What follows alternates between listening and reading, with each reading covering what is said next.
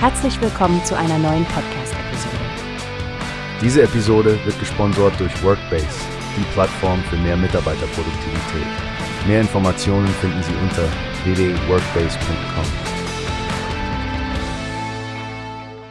Hallo liebe Zuhörerinnen und Zuhörer. Willkommen bei einer neuen Ausgabe unseres Newsbase Podcasts. Ich bin euer Frank und heute sprechen wir über ein wichtiges Thema, das uns alle betrifft.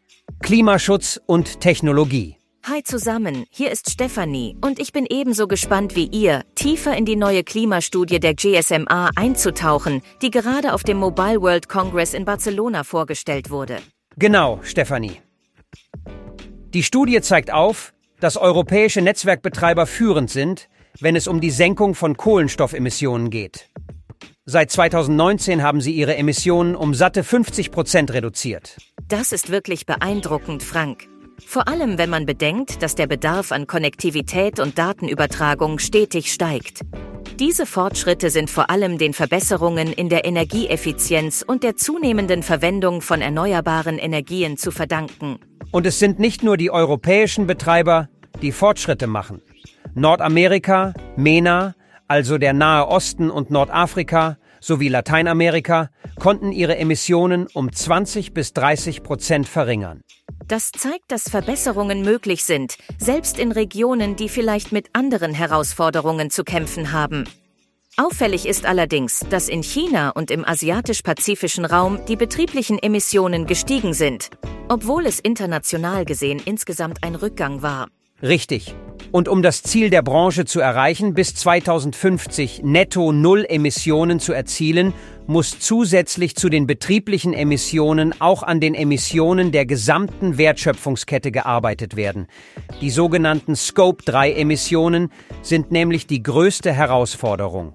Ja, und da sprechen wir von einem jährlichen Senkungsbedarf von rund 7 Prozent bis 2030. Dabei spielt die Förderung von Investitionen in erneuerbare Energien und die Kreislauffähigkeit von Materialien eine wichtige Rolle. Es sind also sowohl die Netzbetreiber als auch die Lieferanten gefordert, ihre Kreislauffähigkeit zu verbessern.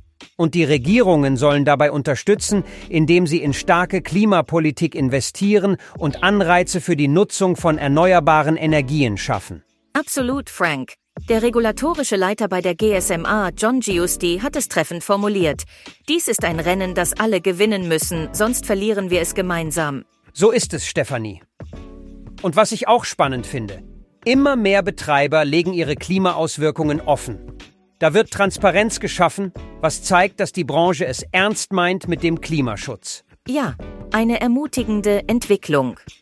In unserer nächsten Ausgabe werden wir uns dann einige dieser Ziele und Maßnahmen genauer ansehen und diskutieren, was das für Verbraucher und die Industrie bedeutet. Das verspricht interessant zu werden.